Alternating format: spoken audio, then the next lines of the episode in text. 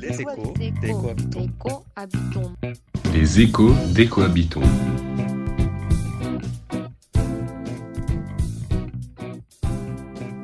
L'écologie, c'est une question de relation à l'environnement. Le discours qu'on lui porte, les savoirs qu'on en a, les actions qu'on y mène, les interactions que l'on cultive. Il n'existe pas qu'une seule et unique vision d'un environnement. Il n'existe pas qu'une seule et unique vision de la nature. Il n'existe pas qu'une seule écologie. L'idée d'une nature simple et unique, constituant la toile de fond, en somme, devant laquelle se développe la vie sociale, est une notion qui est euh, périmée. Qui sont alors les acteurs qui rendent ces relations plurielles? Quelles sont leurs pratiques écologiques? Que proposent-ils de leur côté pour penser autrement l'écologie?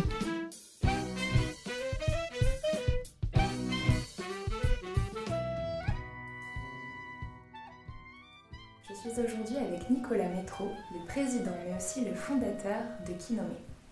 Kinomé est une entreprise sociale qui vient de fêter ses 15 ans et qui agit pour la reforestation en déployant quatre activités complémentaires, la recherche, le conseil, la réalisation de projets et l'éducation. Ces actions pour la protection de l'environnement s'appuient sur une philosophie innovante et inédite dans le monde du développement. Kinomé cherche donc, je cite, à changer notre regard sur la nature et la remettre au cœur d'un nouveau modèle de développement économique et social. Et c'est tout là l'objet de ce podcast. Comment une structure de coopération internationale telle que Kinomé va-t-elle être moteur de ce changement? Et donc dans une première partie, on va chercher à comprendre déjà ce qu'est ce nouveau paradigme. Alors pourrais-tu euh, te présenter Nicolas et nous raconter l'histoire de Kinomé Bonjour et merci euh, de passer ce temps ensemble. Euh, donc moi j'ai 55 ans, je suis marié, j'ai 5 filles entre 15 et 23 ans, donc c'est déjà une belle occupation. Et euh, quand je suis pas à la maison, mon métier c'est, avec les quatre activités que tu as citées et sur lesquelles je vais revenir, voir comment la nature peut améliorer la vie quotidienne des gens euh, de sorte que ça les invite à changer de regard sur la nature, sur eux-mêmes, parce qu'en fait les deux sont liés, et du coup de comportement. Et qu'ils aient intérêt, et qu'ils aient compris qu'ils ont intérêt à changer de comportement plutôt qu'ils y soient obligés. Donc plutôt faire du problème, qui est euh, l'effondrement de la biodiversité, qui est le changement climatique, qui sont les inégalités sociales, une source de solution, d'amélioration de vie quotidienne pour changer ce paradigme. Changer le paradigme, c'est vraiment changer le système. Alors, Kinome, c'est effectivement, peut-être on va repartir du nom, euh, parce que ça, ça dit qui nous sommes. C'est du japonais. En japonais, euh, ki c'est l'arbre et me c'est l'œil. Ki nommé, no c'est le génitif, c'est l'œil de l'arbre. En fait, l'arbre m'inspire depuis mon enfance. Et euh, je me suis dit, pour trouver des solutions qui euh, permettent de concrètement lutter contre la déforestation, concrètement ralentir et inverser un jour euh, l'effondrement de la biodiversité, on a besoin de s'inspirer de ce que nous apporte la nature et de mieux comprendre. C'est pour ça qu'on fait de la recherche. Et pour ça, ben, on va se mettre dans la position de l'œil de l'arbre. L'arbre, il bouge pas. Il est là depuis 180 millions d'années. Il a traversé vent et marée sans bouger, alors que toi et moi, depuis ce matin, on a mobilisé un nombre de ressources incroyable pour prendre notre petit déjeuner, transport, etc. Lui, il bouge pas, mais il collabore très bien et il s'adapte très bien. Donc on a plein de choses à apprendre euh, pour euh, améliorer notre vie quotidienne qui viennent de cet arbre. Et pas simplement des choses matérielles, mais aussi des, des modes de fonctionnement. À partir de là, l'idée c'est donc en mobilisant les sciences modernes et aussi traditionnelles, de voir comment euh, on peut mieux se nourrir avec du moringa. Pour te donner un exemple de, programme de recherche, le moringa c'est un arbre qui est originaire d'Inde et d'Éthiopie et dans lequel tout se mange. et tout est bon pour la santé. Les feuilles, les graines, les fruits, les racines, l'écorce, tout. Et qui est plein de minéraux, plein de vitamines et plein de protéines. Et la protéine végétale, c'est un des enjeux majeurs de l'alimentation humaine. Il faut 7 calories euh, végétales pour une calorie animale. Donc on a absolument intérêt pour protéger notre santé et notre planète d'aller vers la protéine. Donc ça, c'est un exemple de, recherche qu'on peut faire. À partir de là, on se dit, ben, euh, quand on comprend mieux comment aborder, par exemple, la nutrition, on peut aller essayer de, convaincre des institutions, des entreprises, euh, de changer euh, leur moteur, leur façon de voir la nutrition. Par exemple, euh, plutôt que de absolument vouloir nourrir les enfants dans les cantines scolaires en Afrique avec des complexes multivitaminés qui viennent d'Afrique du Sud ou du Canada et qui, qui sont nécessaires mais qui sont importés, et eh ben peut-être qu'on peut euh, les mélanger et les substituer un jour par du moringa, qui lui a poussé en Afrique, qui demande pas de terre supplémentaire parce qu'on peut le faire pousser en agroforesterie en combinaison avec, avec d'autres arbres ou, euh, d'autres euh, cultures maraîchères par exemple, et qui va enrichir les enfants en vitamine C, parce qu'il y a plus de vitamine C dans le moringa que dans l'orange, en fer, en magnésium, en potassium, et puis en protéines, comme je disais tout à l'heure. Donc réduire les problèmes de développement du corps, de l'esprit, euh, améliorer euh, l'attention en classe, améliorer tout simplement la trajectoire et l'avenir des enfants. Voilà. Donc, une fois qu'on a euh, parlé à la Banque mondiale, parlé au Programme alimentaire mondial, parlé à des ONG, parlé à des entreprises aussi qui peuvent, être intéressées par cette approche, eh ben, on met en place des projets. Certains qu'on initie, par exemple, on s'est intéressé par notre programme et grâce à notre conseil scientifique depuis euh, presque dix ans maintenant au Moringa. Donc on a initié ce, programme, mais on va aussi s'intéresser à des projets, des programmes qui existent déjà, dans lesquels on va apporter des compétences complémentaires qui n'existent pas et donc qui permettent de compléter un collectif et d'améliorer son efficience. Euh, ça, ça nous permet de faire deux choses. D'abord de mettre en pratique, de donner une réalité à notre travail de recherche et de conseil, et d'ailleurs, quand on travaille avec des, on travaille depuis 10 ans avec des étudiants doctorants, nous, ce qu'on leur apporte, c'est pas un labo, c'est même pas forcément des savoir-faire, c'est un terrain de jeu pour appliquer ce qu'ils étudient dans leur doctorat. Ils, passent trois ans de leur vie à étudier, par exemple, les modèles euh, de, modélisation climat en fonction euh, des rétroactions euh, eau, atmosphère, terre, au niveau de l'eau et de la température. Bon, bah, si on ancre ça dans un territoire de jeu qui va être euh, la Grande Muraille Verte, par exemple, une partie du, Sahel, par exemple, bah, ça va donner beaucoup plus de sens et beaucoup plus d'efficience en fait à leur travail. Quand ensuite on va l'utiliser euh, dans notre travail de conseil avec des gouvernements, en très concrètement travaillant sur euh, les CDN. Les CDN, c'est les contributions déterminées nationales, c'est-à-dire c'est la transcription en objectifs politiques et économiques de l'accord de Paris, de la COP21, et qu'on va pouvoir faire référence à ces modèles, eh ben ça va donner du grain à moudre à, ces politiques publiques ou à ces stratégies d'entreprise. Et puis quand on va l'appliquer sur le terrain ensuite, avec des ONG locales, euh, nationales la plupart du temps, ou, euh, parfois internationales, mais plutôt locales, avec des groupements féminins, euh, on travaille beaucoup avec, les femmes parce que c'est elles qui en général changent le plus le monde et eh ben on va donner vie à ces, à ces programmes scientifiques et à ces conseils qu'on leur a pu donner.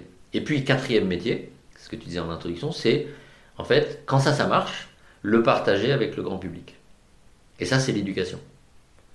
On a besoin d'une tranche d'âge complète si on veut mettre fin au dérèglement climatique, si on veut mettre fin à l'écartèlement, à l'extrémisation des inégalités sociales qu'on a connues depuis bah, depuis 30 ans, euh, on, a besoin d'embarquer tout le monde. Mais on ne peut pas faire avec tout le monde tout de suite. Donc on va faire de la recherche pour mieux comprendre, on va influencer les décideurs, décideuses, en reliant toujours notre stratégie au terrain. Chez Kinome, pas de stratégie sans connaissance fine du terrain, et pas de projet de terrain sans démultiplication, et du coup sans stratégie. Quand on plante un arbre, on se dit à quoi il va servir, comment il va rester en vie, pour qu'il reste en vie, il faut qu'il serve. Et s'il sert, il va intéresser les voisins. Et donc s'il va intéresser les voisins, il faut qu'il y ait une stratégie de multiplication. Donc pas de stratégie sans terrain, pas de terrain sans stratégie. Et une fois que ça marche, et ça marche pas à tous les coups, mais ça marche de plus en plus, et eh ben on partage ça avec le grand public. Et donc le, je dirais le premier changement de paradigme, en fait, c'est d'avoir mis sous un même toit des activités qui d'habitude sont pratiquées par des gens différents. On le voit bien d'ailleurs ici au, Jardin d'agronomie tropicale de Paris, il y a des enseignants sont top. Il y a des chercheurs sont top. Il y a quelques praticiens qui font un peu de recherche, mais pas d'éducation, par exemple, et peu ou pas de conseils. Il y a euh, un bureau d'études, ONF International, mais jamais on va avoir comprendre, agir, euh, partager et faire grandir. Et en fait, c'est un des problèmes du développement. C'est que comme ça fonctionne par silos, on peut faire des très belles choses dans chacun des silos, mais si elles ne sont pas liées, quelquefois, on déplace les problèmes. Je dis toujours, si tu construis une école dans un village africain, et que, par exemple, parce que tu veux euh, changer la trajectoire de vie des petites filles, parce qu'on sait que l'éducation, c'est un driver de changement majeur pour euh, le développement et pour les femmes en particulier. Si tu construis une école, mais que euh, tu t'es pas occupé de l'environnement et qu'il y a plus ou quasiment plus d'arbres le long de la petite rivière et que du coup il n'y a plus d'eau dans les pluies parce que le sol ne retient pas l'eau, eh ben, qu'est-ce qu'elles vont faire? Les jeunes filles le matin, elles vont aller au village d'à côté faire la queue pour récupérer l'eau. Comme elles ne sont pas du village, elles vont passer après les autres, elles vont peut-être mettre une demi-heure pour y aller, elles vont attendre une heure, deux heures, et elles vont revenir avec leurs 20-30 euh, kilos d'eau sur, la tête, et l'après-midi, elles iront à l'école. Mais le matin, elles seront privées d'école. Même s'il y a un iPad sur leur bureau. Et pareil pour les garçons qui vont l'après-midi aller chercher du bois de feu pour euh, que leur maman puisse cuisiner le soir. Donc, si tu prends pas le temps de, de, comprendre, et c'est à ça que sert la recherche, et encore une fois, c'est une recherche scientifique, mais aussi une recherche de bon sens et de tradition, de bien comprendre, et on y viendra tout à l'heure, les vrais besoins des gens. Et pas venir avec ton idée parce que toi, tu as trouvé de l'argent pour faire de l'éducation, et c'est très bien. Euh, euh, si tu fais ton école, mais que tu t'es pas préoccupé de ce qui va autour, eh ben, tu vas faire une école à moitié vide. Tu vas peut-être d'ailleurs avoir atteint tes objectifs de développement, en tout cas tes objectifs de résultat, parce que tu auras coché la case de l'école. Tu auras peu d'effets euh, sur l'alphabétisation, par exemple, qui peut être un, indicateur d'effet. et tu n'en auras pas beaucoup sur l'impact, c'est-à-dire la trajectoire de vie. Puisque les petites filles n'auront pas pu, en grandissant, euh, aller au-delà de probablement l'école primaire, et donc du coup continueront à avoir les trajectoires de vie de leur maman, c'est-à-dire travailler au champ, se marier très jeune, avoir beaucoup d'enfants, ce qui n'est pas un mal en soi, mais en tout cas, elles n'auront pas eu le choix d'autre chose. Voilà, donc ce, premier changement de paradigme, il est dans la capacité à mettre sous un même toit, en travaillant avec plein d'autres gens, et notamment euh, les partenaires de la Cité du développement durable, donc les, occupants de ce magnifique jardin tropical, dont, la vocation est de faire cité dans un jardin, c'est-à-dire chacun restant libre et autonome, de travailler ensemble pour euh, faire se compléter des compétences euh, de recherche, d'enseignement, avec des compétences de pratique, d'études, de conseil, de recherche, voilà. et on a besoin de tout ça pour changer un paradigme. Et du coup, Kinome, en fait, ne fait rien seul. Et ça, c'est depuis le début. D'autant moins que mon ambition, si moi j'ai changé de trajectoire de vie personnellement, c'était vraiment, et j'ai toujours cette ambition, de de changer globalement le système. De changer, je suis rentré par l'arbre, parce que l'arbre me, tient à cœur personnellement. J'ai eu la chance dans mon enfance d'aller euh, beaucoup dans la nature. Je l'avais oublié d'ailleurs, parce que j'ai ensuite grandi euh, en ville et puis mes études et travaillé 17 ans dans des capitales, au Japon, euh, en Angleterre, en France. Mais en fait, en reconnectant à ce que je voulais au fond, c'est ça, c'est ça qui est sorti, c'est la, nature. Et j'ai envie que, tout le monde ait accès à ça, en fait et pas que en France, et pas que au jardin tropical. Donc il y a une ambition globale. Et pour qu'il y ait une ambition globale, eh bien, il y a besoin de changer le paradigme. Ça sert à rien de planter des arbres s'ils sont mangés par les chèvres. Et pour qu'ils ne soient pas mangés par les chèvres, il faut que les gens aient intérêt à les faire passer ces chèvres ailleurs. Et pour que les chèvres passent ailleurs, il faut que l'arbre il donne des fruits et que ces fruits soient transformés et que cette transformation apporte un mieux dans la, vie quotidienne des gens. Tu vois et pour ça, tu vas avoir besoin de travailler avec plein de gens avec le maire du village, avec la chefferie locale traditionnelle, avec euh, le marchand de fruits, avec euh, peut-être un artisan qui va pouvoir te faire un jus de mangue euh, ou, faire sécher les noix de cajou. Et donc on travaille avec 100 partenaires. Kinome a une quinzaine de personnes en France, une dizaine qui sont temps complet en permanence là, et puis d'autres qui travaillent la plupart du temps, mais pas tout le temps avec nous. Et puis on est dans, euh, dans six pays maintenant, où on a une, une, présence, mais dans 30 autres, on a des, euh, des partenaires qui vont faire une partie du travail qu'on ne sait pas faire. Et quels sont ces pays?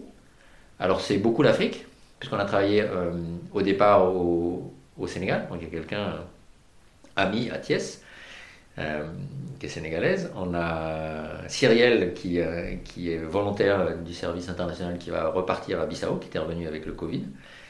On a Damien, qui est à Lomé.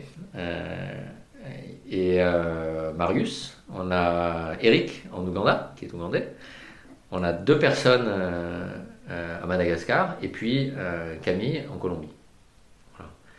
Et puis ça va tranquillement euh, euh, se développer, mais à la limite, peu importe que ce soit quelqu'un directement payé par Kinomé ou qui travaille sur des projets auxquels contribue Kinomé, ce qui est important, c'est de créer de l'emploi local et de créer du réseau local. Et d'ailleurs, c'est ce qui nous a énormément aidé ces 12 derniers mois, enfin 10 derniers mois depuis le Covid, c'est qu'on a pu continuer en très grande partie à travailler comme avant parce que justement, on a ce réseau qui nous a donné une résilience super. Et puis au-delà du Covid, euh, bah, si on fait du développement international, c'est quand même pour que ça se passe à l'international. Donc ce, premier changement de paradigme, globalité, et c'est pour ça qu'on a besoin de recherche, de conseils, de projets et euh, d'éducation, et qu'on peut rien faire tout seul, et que c'est formidable d'être dans la cité du développement durable. Et de la même façon, je suis fellow Ashoka, je ne sais pas si tu connais l'association euh, qui, qui, existe depuis 1982 maintenant d'entrepreneurs sociaux Ashoka. On a ce réseau du leadership éthique extraordinaire dans lequel il y a Kinome, mais il y a Living School, euh, une école extraordinaire qui a été créée par euh, Caroline Sost il y a plus de dix ans maintenant. Il y a Incubétique qui travaille sur euh, l'énergie. Il y a Créer la vitalité qui travaille sur la santé et la vitalité. Il y a Tsunagari Taiko Center qui fait du taiko. Le taiko c'est le tambour japonais, etc., etc. Il y a plein de choses.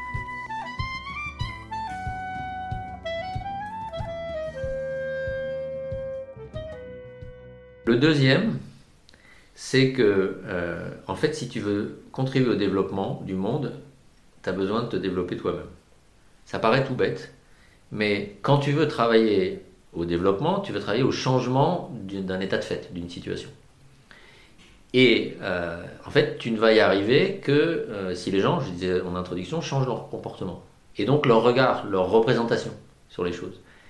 Et comment veux-tu y arriver si toi, tu ne changes pas ta propre représentation?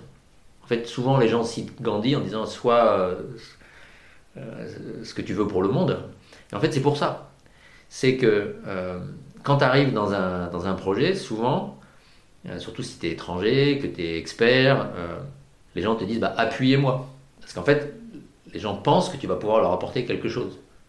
Si tu viens du programme alimentaire mondial, ils pensent que tu vas pouvoir leur apporter de l'alimentation. Si tu viens de la fondation Gates, ils pensent que tu vas pouvoir les vacciner ou leur apporter. voilà en fait, ils ne se posent pas la question vraiment de ce dont ils ont envie, eux.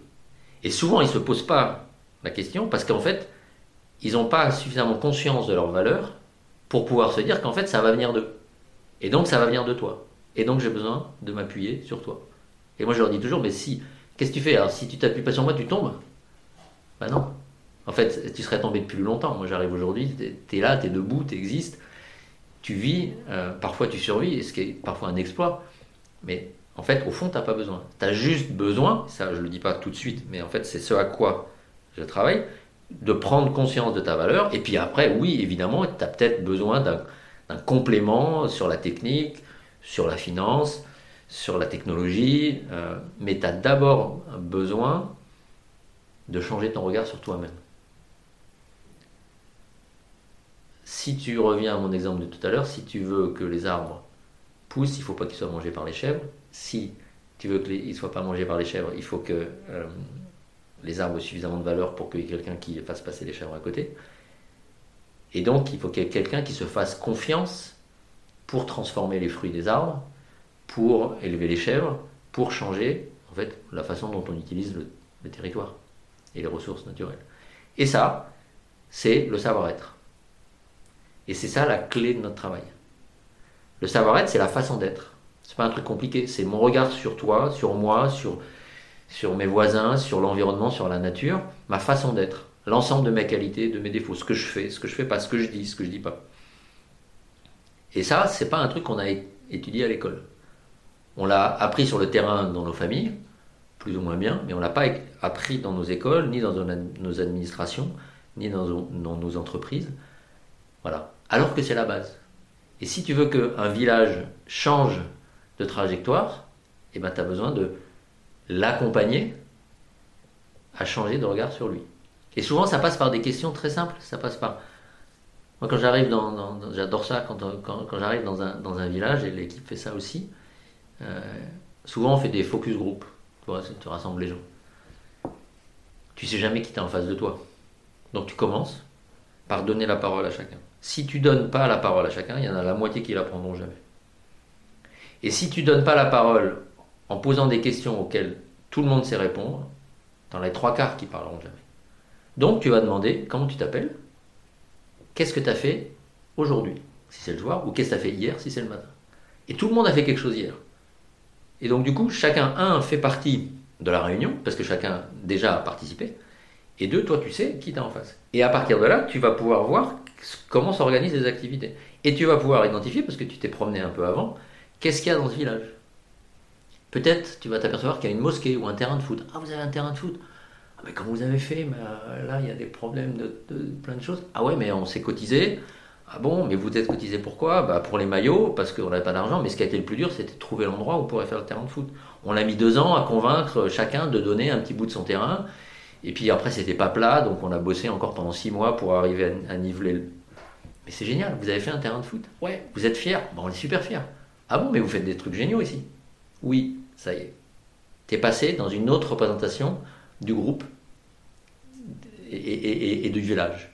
Et du coup, tu peux commencer à dire, ah bah, ok, bah alors maintenant qu'on a fait, que vous avez fait le terrain de foot, qu'est-ce que vous avez envie de faire? Et là, il va pas te dire, on veut faire l'école parce que toi tu viens d'un programme qui fait des écoles, ils vont te dire, bah, en fait, on veut faire du maraîchage parce qu'on a besoin de faire du maraîchage.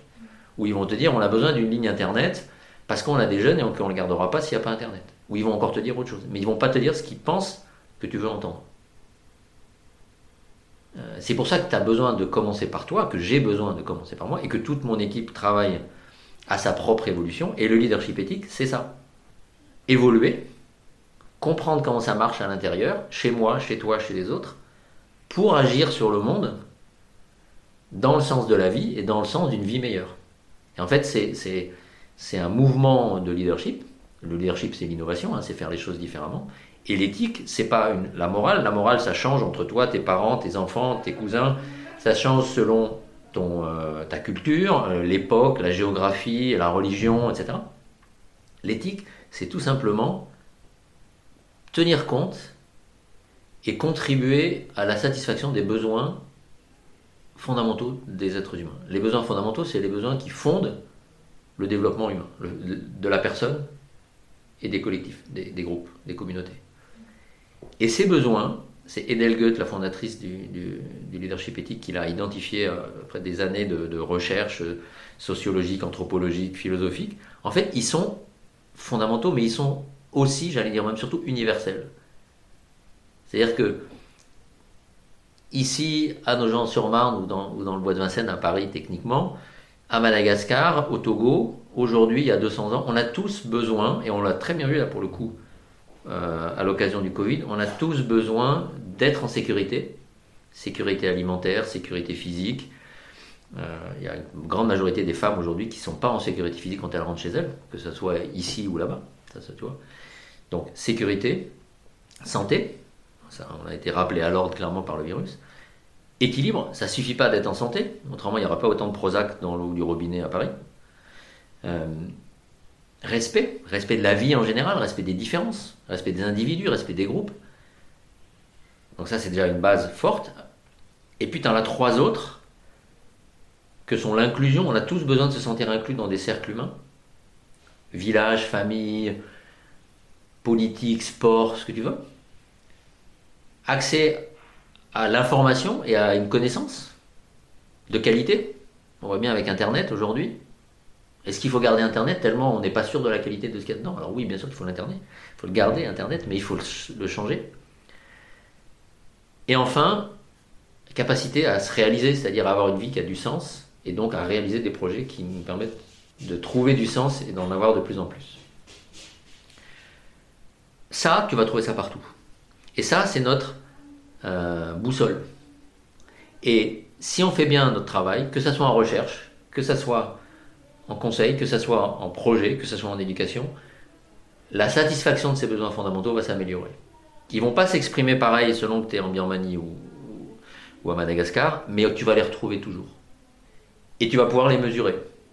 Et tu vas pouvoir, si tu en as besoin, les relier à des indicateurs, aux objectifs du développement durable, à des, euh, à des indicateurs de développement humain, à des indices de Gini, à ce que tu veux. Parce qu'en fait, ils, englobent l'ensemble des besoins de l'être humain. Et donc les systèmes politiques, comme les ODD, ou, euh, ou, sociologiques ou économiques, en fait, sont fongibles dedans. Et donc ça donne une, une, force extraordinaire parce que ça donne un langage commun. Et du coup, ça permet, quand tu arrives quelque part, en fait, de poser des questions qui sont un peu celles que je disais tout à l'heure. Qu'est-ce que tu as fait aujourd'hui? Et du coup, après, de proche en proche, quels sont tes enjeux? Aussi bien un patron d'usine qui transforme les noix de cajou, par exemple, que à la dame qui, les, euh, qui, qui, a planté les arbres euh, euh, et qui va faire griller les noix une fois qu'elle les a récoltées.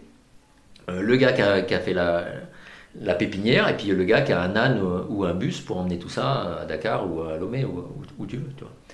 Et, en fait, ils ont les mêmes besoins fondamentaux. Et du coup, nous, notre métier, le, cœur de notre métier, c'est en fait par ce savoir-être qu'on développe petit à petit, c'est jamais fini. Hein. Euh, moi, le premier, je continue à travailler sur moi, arriver à comprendre les vrais besoins des gens et faire des passerelles entre eux. Ça, c'est le deuxième changement de paradigme. Et en fait, pour moi, j'avais vu un, un Indien qui m'avait dit une fois, There, is no chance to change the outer climate if we don't change our inner climate.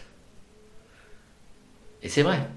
En fait, le, dérèglement climatique extérieur n'est que le reflet du dérèglement climatique de l'être humain, qui, en veut toujours plus, qui a déconnecté son horloge du long terme, d'où l'intérêt aussi de travailler avec les arbres, qui prennent du temps, et qui, du coup euh, fait l'inverse de ce que lui propose la vie. Quoi.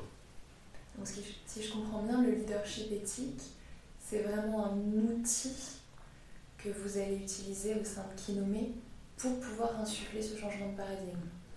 C'est une dynamique de vie qui utilise des outils, comme par exemple les sept besoins fondamentaux, qu'on va utiliser très concrètement pour faire des évaluations d'impact, pour préparer le cadre logique d'un projet, pour monitorer les avancées, l'efficience des sous ou, d'autres ressources qui nous sont prêtées.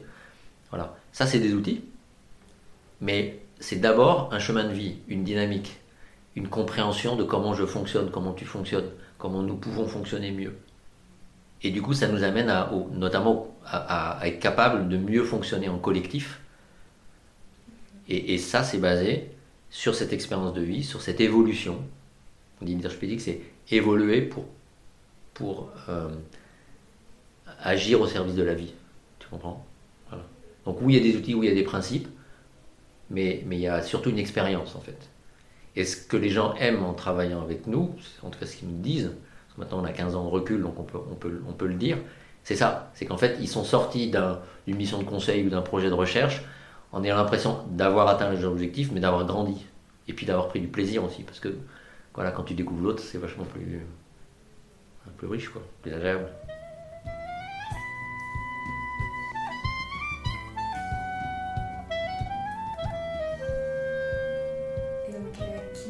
Se baser sur le processus de la biomimétique. Alors, j'ai une petite définition euh, de ce que c'est le biomimétisme. C'est un processus qui consiste à imiter les stratégies, qu'elles soient performantes, efficientes et résilientes, qui sont déjà préexistantes dans la nature et c'est assez inédit parce qu'on on entend beaucoup le, biomimétisme, surtout dans les domaines de, des techniques, des hautes technologies, mais euh, finalement très peu dans le domaine des sciences économiques et sociales. Alors comment est-ce que ça va se traduire au sein de Kinome? Alors chez nous, tu vas pas trouver euh, un train avec un nez de Martin Pêcheur ou des velcro faits avec euh, les graines de Bardin. Mm. Et c'est très bien mais tu vas trouver autre chose. Je te disais, l'arbre, comme il ne bouge pas, il évolue génétiquement.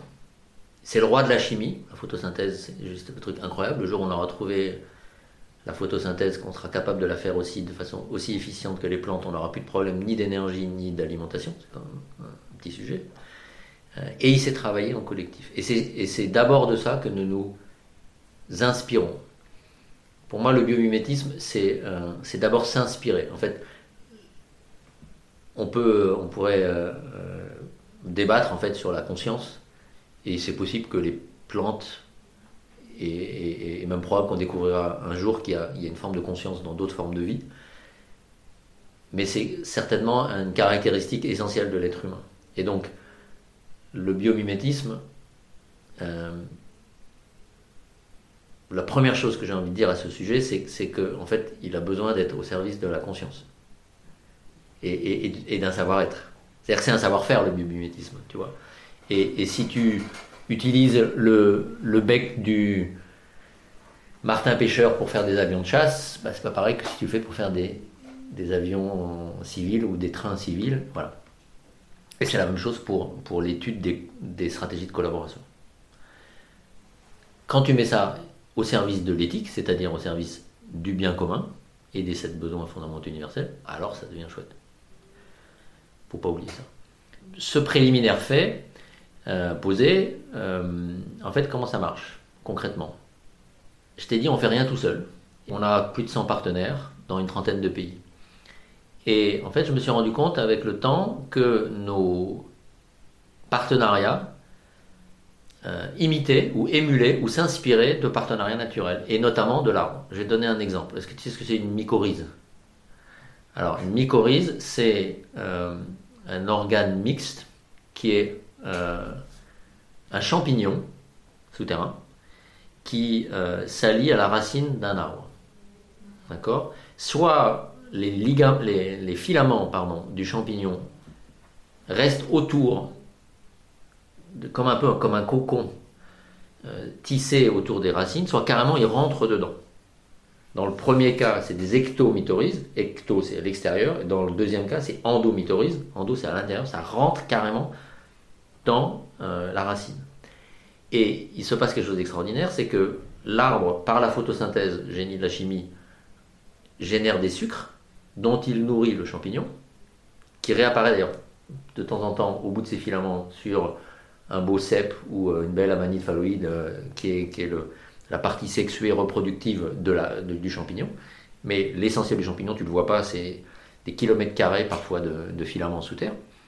Donc le champignon reçoit le sucre et donne de l'eau, c'est-à-dire qu'en fait il étend euh, les racines, sachant qu'il faut pour la même longueur de filament 100 fois moins de biomasse que pour la racine. Et donc il est euh, extrêmement plus efficient en termes d'utilisation de ressources que la racine. Donc il va étendre les racines plus profondément.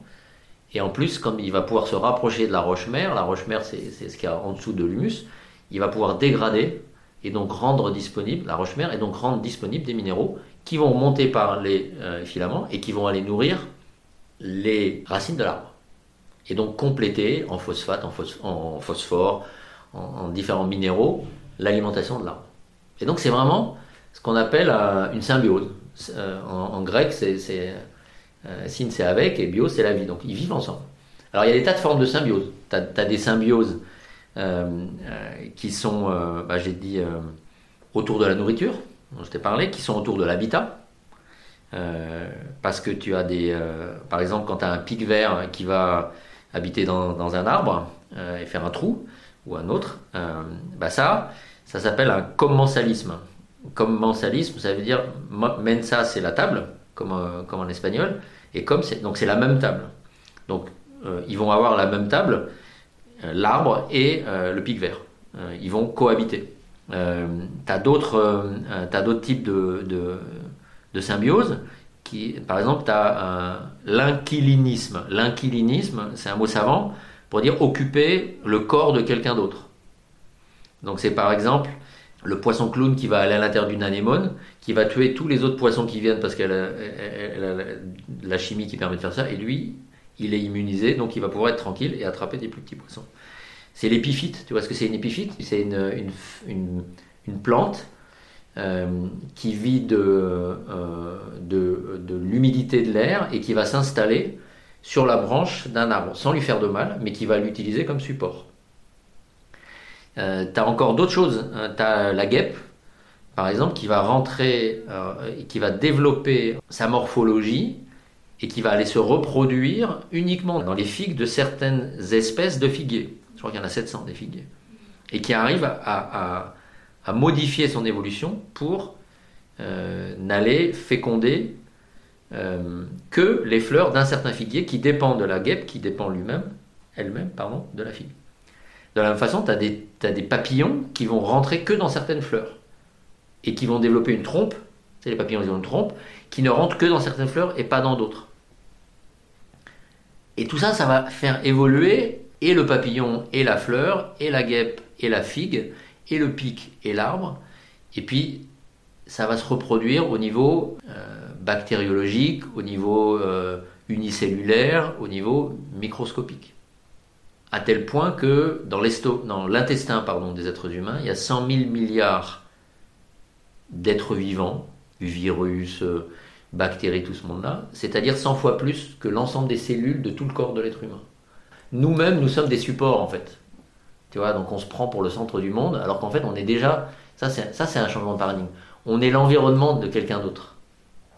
Le mot environnement, si tu y penses deux minutes, il, n'a absolument aucun sens. C'est-à-dire qu'on fait tous partie d'un même, même foisonnement, d'un même foisonnement de vie. Et en fait, et on est l'environnement de ces bactéries qui, voilà, et, on pense que les arbres, ils sont notre environnement. Non, on est tous partie de la même chose. Voilà. Ça, c'est mon troisième changement de paradigme. Je pense que de plus en plus, et là je suis euh, enfin, sérieux, je pense que c'est majeur, on arrivera à régler le problème du climat, de la biodiversité, de la survie humaine en fait, des inégalités, etc., que si on considère un être vivant non plus à partir de son ADN, donc de sa caractérisation individuelle si tu veux, ou, euh, en, termes d'espèce, mais que on le considère comme la somme des relations qu'il entretient avec les autres êtres vivants. Et ça, c'est vrai pour une, entreprise. En fait, euh, nous, on est une entreprise sociale, parce que je voulais justement qu'il y ait un peu d'économie pour que les chèvres ne euh, mangent pas les arbres. Euh, ce qui ne veut pas dire d'ailleurs qu'au contraire, qu'on n'agit pas dans l'intérêt général. Dans nos statuts depuis 15 ans, il y a toujours eu ça, et puis nos, salaires sont encadrés, etc. Voilà. Mais dans cette entreprise, on a cultivé les les relations. Et donc en fait, si tu regardes la valeur de Kinomé, c'est pas la valeur de son bilan, de son chiffre d'affaires, de son cours de bourse, on n'est pas coté en bourse évidemment, c'est la valeur des partenariats qu'elle a construits et qu'elle va construire avec euh, les, gens qui l'entourent. Alors je te donne des exemples, maintenant que je t'ai parlé de la nature, quand je te parlais de d'inquilinisme ou de commensalisme tout à l'heure, par exemple ici, on est installé à la ville de Paris. Donc on s'est installé dans la ville de Paris. Grâce au CIRAD, qui avait un bail amphithéotique, donc à long terme, qui pouvait occuper les, locaux et qui nous a choisi les uns et les autres, l'IEDES, Agronomie Vétérinaire Sans Frontières, le GRET, ONF International, qui nommait d'autres, pour nos compléments, parce qu'on travaillait sur les mêmes sujets. Et donc on partage comme si on habitait dans le même arbre. Tu vois? Donc c'est intéressant, eux ils apportent ça, et puis nous on va les nourrir de, relations complémentaires. Et on va se nourrir entre nous. Donc c'est pas juste entre le CIRAD et Kinomé, c'est entre le CIRAD et Kinomé, et le GRET, et l'IEDES et les autres. De la même façon, quand on fait du conseil, on fait rien tout seul. On travaille, je te disais tout à l'heure, avec des consultants nationaux. Donc là, on va aussi partager la table.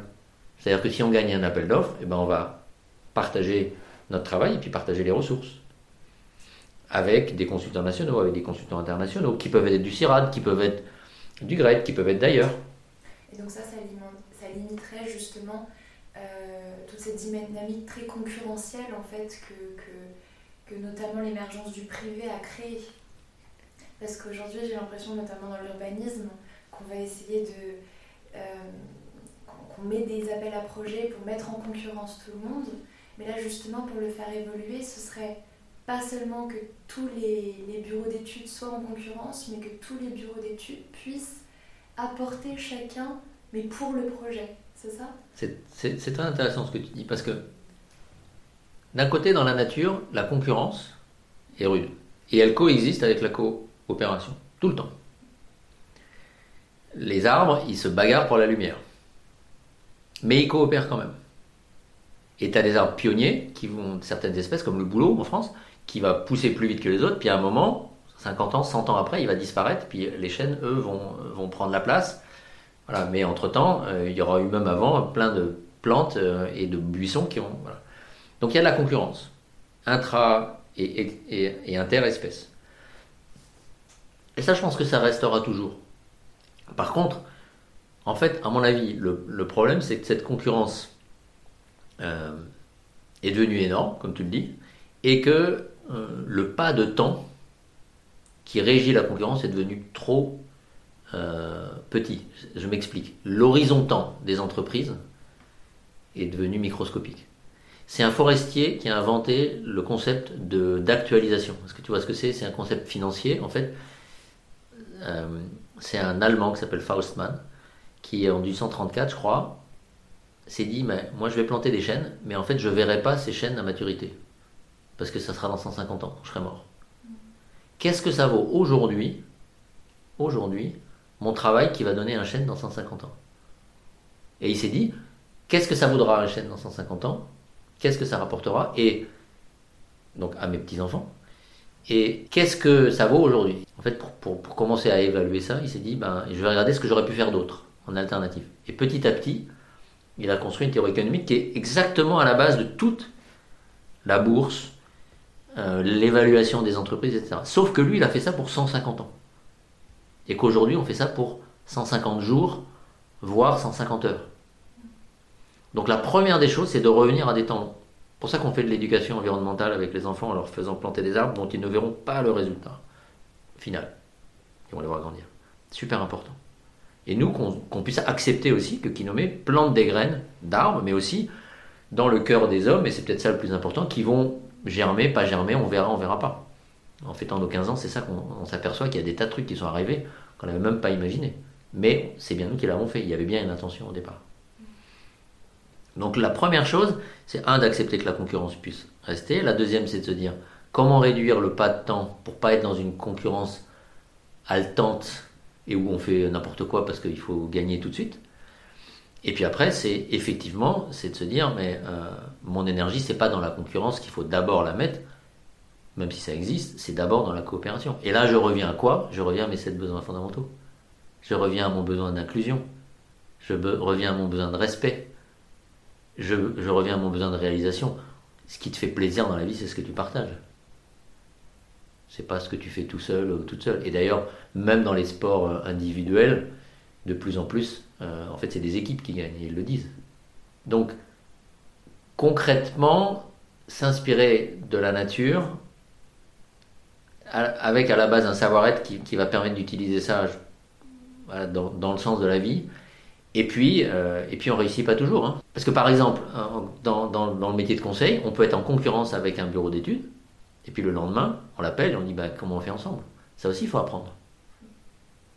Mais c'est comme quand tu joues aux cartes. Un coup, euh, tu joues, euh,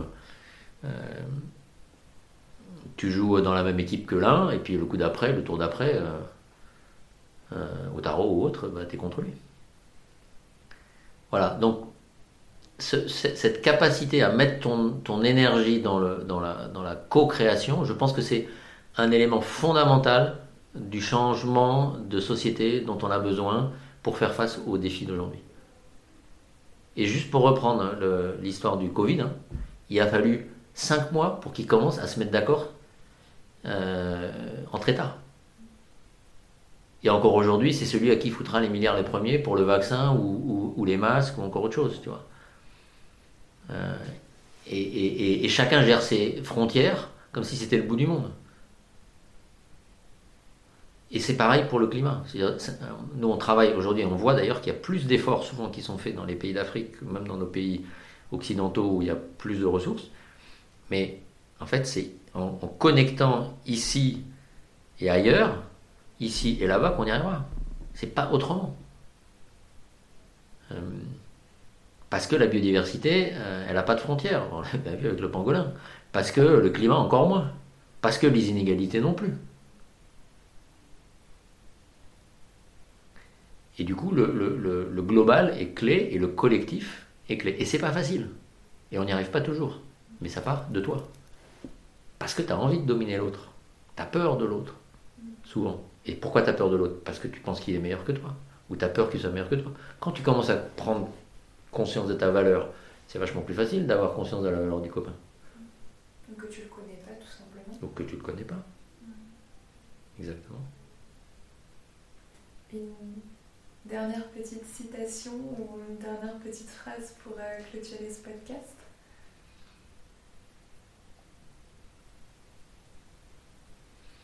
Moi, ce que j'ai envie, tu es jeune et tu travailles euh, avec d'autres jeunes, euh, ce que j'ai envie de vous dire, c'est euh,